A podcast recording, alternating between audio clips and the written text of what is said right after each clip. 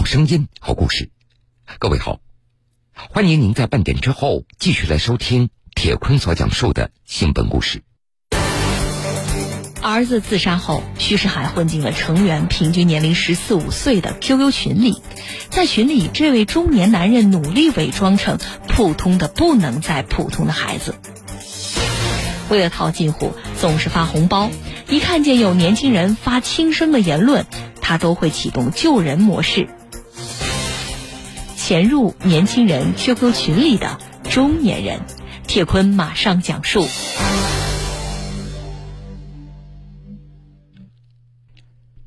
四十五岁的徐世海想尽一切办法，他终于混进了成员平均年龄十四五岁的一些 QQ 群里。通常在晚上十一点钟，这些群就会活跃起来。徐世海他会紧紧盯着屏幕上的每一条消息，在群里，年轻人吐槽学校，也会聊明星的一些歌曲。作为中年人，徐世海他一首歌都没有听过，所以他根本就插不上话。有时，一些年轻人会喊他玩两把游戏，徐世海回复玩不了，家长管得严。其实他根本就不会打游戏，担心老是在群里潜水不说话会被群友给遗忘，所以徐世海他总是发十元、二十元的小红包。不过，只有一类发言能够真正触发他的行动，比如想死。只要在群里看到这一类的发言，徐世海会马上向发言者提交好友申请。并且设为特别关注，准备私下里聊一聊。说有一次，徐世海看到有人在 QQ 群里发了这种话，随后几十条怂恿和鼓励的信息也随即冒了出来。徐世海着急了，他立即模仿青春期少年的语气来发言：“你真傻，有什么比我们一起快乐的玩耍更有意义呢？自杀就是胆小鬼。”最后只能下地狱，而结果他竟然被踢出了群聊。徐世海他曾经被一个群踢出过六次，为了再进入群里，他就申请了多个 QQ 号，并且再找人把自己拉入群里。有时他竟然还被当成一个骗子。在群里，徐世海他努力的伪装成普通的不能再普通的孩子。他会经常看年轻人所发的微信朋友圈的信息，他也会学习一些网络用语。另外，他还阅读研究青少年心理的书籍。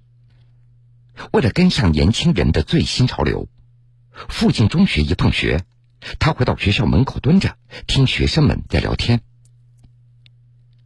群聊热闹的时候，年轻人熬夜，徐世海他也不睡觉了。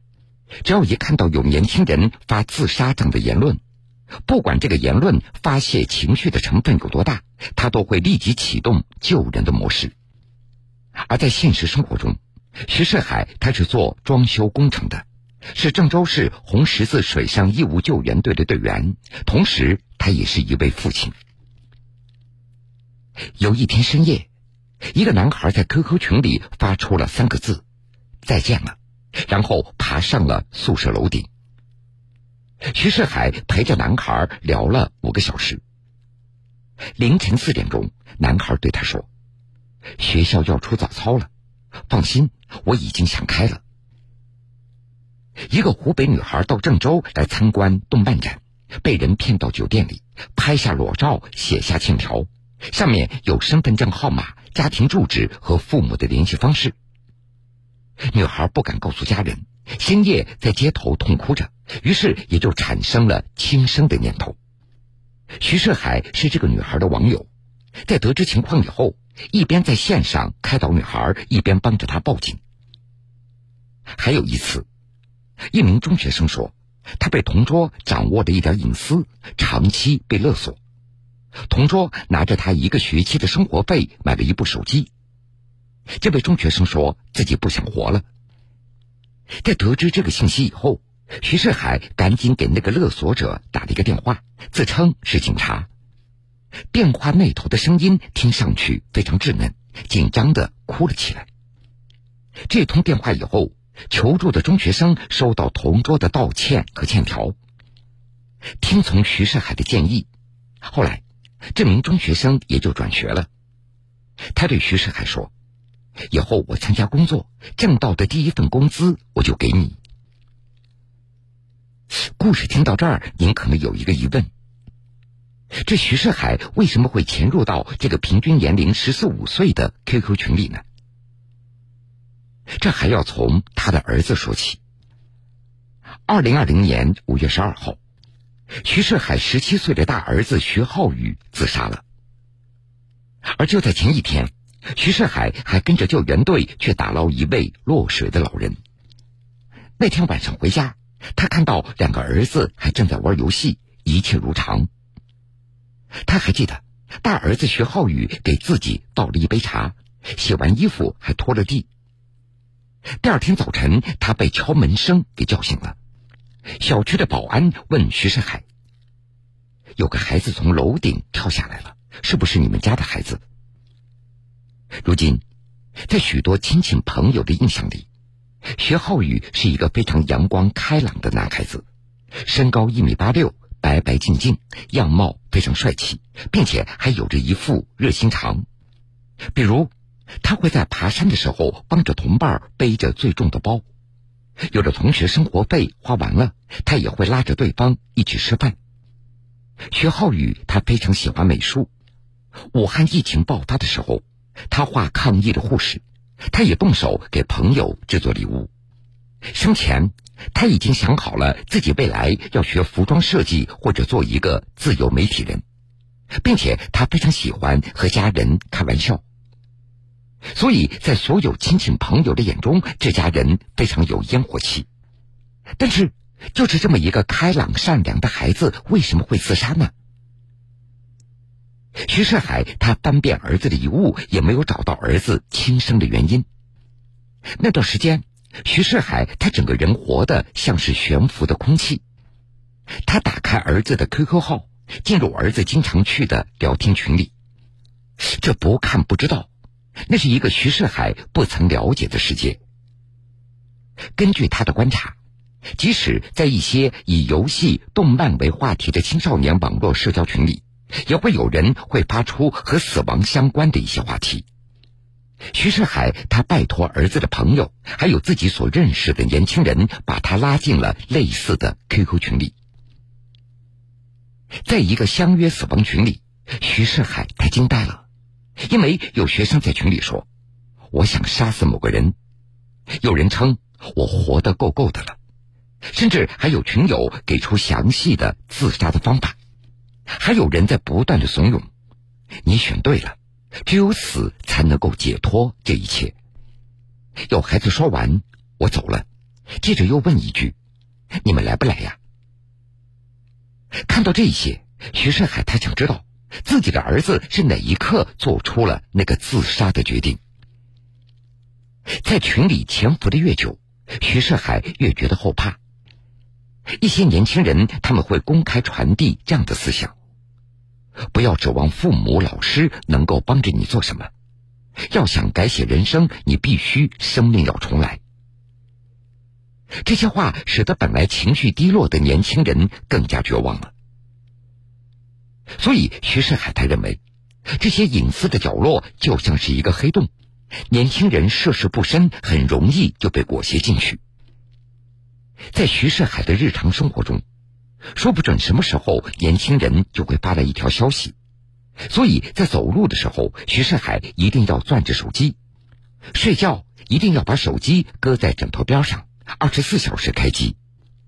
正开车，一条信息来了。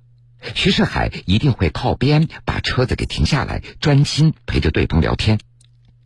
好几次，他在驾驶座位上竟然从天黑坐到天亮。有时候，徐世海他费了好半天的劲，让那些孩子想通了一点但是没多久，对方的情绪又不好了。徐世海把手机一扔，叹了一口气，又抓起来接着聊。用他的话说。孩子们压抑的太久了，就像一个汽油桶早已积满了油，就差一个火星把它给引爆了。的确，不止一个年轻人对徐世海说过，说日常的烦恼几乎没有出口可以发泄出去。一个十八岁的男生告诉徐世海，自己不开心，但是很少向家人袒露心事，父母总是觉得他衣食无忧，认为他是无病呻吟，老师也会经常的责备他，男孩也就变得自我怀疑，越来越敏感。在半年的时间里，这个男孩不断的找徐世海来倾诉，会聊到半夜两点。一个十七岁的男生在社交媒体上发了一条他的内心独白：“我碰到过一个男孩，前几年他活泼开朗，现在他满身疲惫，两眼无光。我很想安慰他，于是我就伸手碰了碰镜子。这个男孩跟徐世海说，自己对人生已经失望透顶，对自己的父母满腹牢骚。”在和这些年轻人聊天的时候，徐世海他觉得和去世的儿子更近了。根据他的体会，自己所接触过的那些说着不想活的青少年，绝大多数都是非常善良和懂事的。他也在这些年轻人的身上来寻找儿子的影子。这些年轻人和自己的儿子都有一个共同的特点：从小就被身边人称赞省心省力，习惯把压力埋在心底。对家长从来都是报喜不报忧，别管遇到什么事，不方便跟家人说的，都可以和我聊一聊。徐世海他总是对年轻人说这样的一句：“徐世海他观察过一些家庭，父母自以为成了孩子的朋友，但是孩子并不认可，所以遗书一心的想自杀。孩子见到徐世海，第一句话就是。”谁劝都没有用，但是徐世海没有放弃，他跟男孩单独聊了起来，最终还是男孩红着眼睛先开口了。原来，男孩和母亲、弟弟一起生活，在他看来，母亲太过于追求完美了，总是批评他，比如给弟弟做饭，这做的不好也会被埋怨，男孩总是感觉自己一无是处。他想辍学打工来补贴家用，在网上找工作，因为没有到法定劳动年龄等这样的原因，他总是被用工方给拒绝。那天，这一大一小聊了五六个小时。离开之前，男孩还主动的加了徐世海的微信，后来也会经常找他来聊天，一直没有中断自己的学业。还有一次。徐世海帮朋友送孩子上补习班，那是一名初中生，周末补课到夜里的十一点多，在车上，男孩高声责骂着自己的爸爸妈妈。徐世海就约着男孩的父母出来，并且还叫了一桌子朋友一起来劝。其实这男孩的父母也不容易，为了给儿子补习，卖掉房子，一年花掉了二十几万元。可是儿子的成绩那是越补越差，家长急，孩子也受不了，双方都已经濒临崩溃了。就这样，徐世海他两头在忙活着，最终孩子的父母取消了大部分的补习班。徐世海他也劝孩子，父母的初衷那都是好的，但是方式你不接受，再有冲突你就在心里默默的念着，爸爸妈妈是爱我的。你别说，这过了一段时间，孩子的成绩显著的提升了。和年轻人接触的久了，徐世海他觉得，学业那是年轻人最大的一个压力了。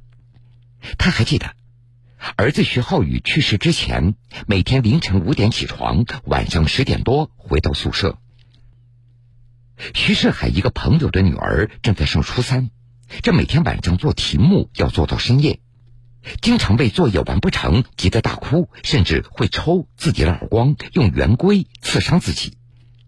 这个优秀的女孩一直上学校的精英班，一次考试失利之后掉进了普通班里，他就冒出了自杀的念头。一个上高二的女孩子告诉徐世海，她是家里学历最高的，背着全家人的希望，可是她真的学不进去了。于是请假回家，准备调整一下状态。但是老师和父母着急了，父亲心急火燎的对他说：“你在家就是等死，不再给女孩生活费了。”由此，女孩开始怀疑亲情，她觉得父母是不是讨厌自己了？徐世海他也劝女孩：“全国学生那么多，都去清华北大，这也坐不下呀。从学校到社会，就像学开车一样，一开始谁都手生。”路上人多车多，但你真的上手启动了，开着开着也就成为老司机了。人生就像心电图似的，起起伏伏才是活着。如果是一条直线，不就完蛋了吗？二零二一年高考前，徐世海他写了一篇给高三孩子们的一封信，发在了社交网站上。信中有这样的一句：“就好比我们到了电影院。”不管进入哪个放映厅，里面都会有精彩的故事。儿子自杀后，徐世海混进了成员平均年龄十四五岁的 QQ 群里，在群里，这位中年男人努力伪装成普通的不能再普通的孩子。为了套近乎，总是发红包。一看见有年轻人发轻生的言论，他都会启动救人模式。潜入年轻人 QQ 群里的中年人，铁坤继续讲述。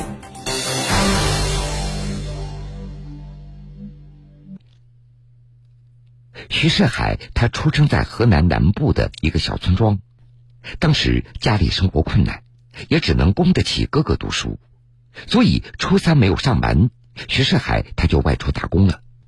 十六岁，他来到郑州，他去工地学推斗车。一车砖头两百多斤，几天干下来，手上都是泡。这些泡后来又变成老茧。有一次，徐世海推翻了斗车，摔进了水泥里。熟能生巧，这干的久了，他也学会了看施工图放线，扫一眼砖垛就知道是堆了几千块，瞄一眼车就可以判断这装了多少立方米的沙子。因为表现出众，他被老板送去学技术。同时，徐世海还打过几份工。二十年前，他就月收入过万，逐渐的也就在郑州站稳了脚跟。自从大儿子去世以后，徐世海开始理解当代孩子的压力了。小儿子正在读小学二年级，徐世海他每天都会问一问学校里的事情，开心不开心的都要说一说。看到小儿子不高兴了，徐世海会买来玩具换来孩子的一句真心话。在日常生活中，徐世海是属于粗线条的男人，但是对年轻人的一句话、一个举动，他却是格外的敏感和小心。和孩子们聊深了，徐世海也会告诉对方自己真实的身份，他也会发去大儿子徐浩宇生前的照片。他会对孩子们说：“其实对父母来说，没有什么比你们活着更为重要了。”徐世海曾经在群里遇到过两个十三四岁的男孩子，他们称兄道弟，在群里怼人、骂脏话，说不想活了。徐世海刚刚劝说两句，对方就让他闭嘴，徐世海他就无法继续下去了。最后，两个男孩子说了一句：“再见了。”就再也没有回复他了。第二天，徐世海听群里的人说，两个少年已经离开了这个世界。有群友竟然在这条消息下面点赞，而徐世海则痛哭了起来。年轻时，徐世海就爱管闲事儿，在路边碰到临盆的产妇，他把人送到医院，并且还把费用给交了。为了帮助人，他搭进去了不少钱。身边的人，谁家遇到什么事儿，小到做菜做饭，大到家里装修，只要一知道，徐世海都会去帮忙。在郑州红十字水上义务救援队，他出的任务是最多的。他的朋友年龄从十几岁到五六十岁都有。徐世海他算过，自己试图救过的年轻人大概有几十个了，有的生活在郑州，有的在云南，在贵州。有人后来工作了，当警察的、做生意的、开工厂的、送外卖的，这都有。在迈过人生的一道坎儿以后，一些年轻人还会找徐世海。一个短发的女孩子，性格特别爽朗，她告诉徐世海：“以后你就可以把我当成半个儿子。”不过，也有人最终删掉了他的联系方式。徐世海他也理解，毕竟人家的生活又重新开始了，忘掉过去也挺好的。这每过一两个月，徐世海就会到儿子的坟前摆上儿子生前爱吃的鸡腿、爱喝的可乐。他会对儿子念叨那些被自己救下的孩子。他在想，如果当初有人拉儿子一把，悲剧也许就不会发生了。徐世海他非常珍惜父亲这个身份。小时候被迫中断学业，他一度不理解父亲。和所有过于传统的中国父子一样，他当了一辈子农民的父亲沉默寡言，很少与子女交流。所以，徐世海他想尽力的做一个开明的父亲。儿子徐浩宇在世的时候，遇到烦心事儿，徐世海他会主动的敲门。他经常对儿子说的一句，那就是：“有什么解决不了的，我帮你。”大儿子徐浩宇去世以后。徐世海，他主要精力都用来陪伴家人了。他最关注的是青少年的心理健康。一旦发现看起来有问题的 QQ 群，他就会抄下群号发给身边的家长一起举报。在三四个月里，他找到的三十多个 QQ 群先后被处理。他会经常和朋友交流和年轻人沟通的一些心得。一些朋友受他的影响。也不再执着于孩子的学习成绩了，这些家长也会给孩子做好吃的，也会带着孩子出去看电影、出去旅游，放松一下。如今，谈到去世的儿子徐世海，他会一支接一支的烟抽，不时的背过身去擦眼泪。他常备着速效救心丸，防备想儿子想得太伤心了。走在路上，看到和儿子相似的背影。他会常常忍不住上前拉住对方，问上一句：“你吃饭了没有？”在巨大的悲痛中，徐世海依然选择在网上讲出自己失掉儿子的故事。用他的话说：“让别人家参考一下，不要再发生这样的悲剧了。”现在有越来越多的人开始关注徐世海了。一个男孩拿出第一笔工资给徐世海买了一份礼物。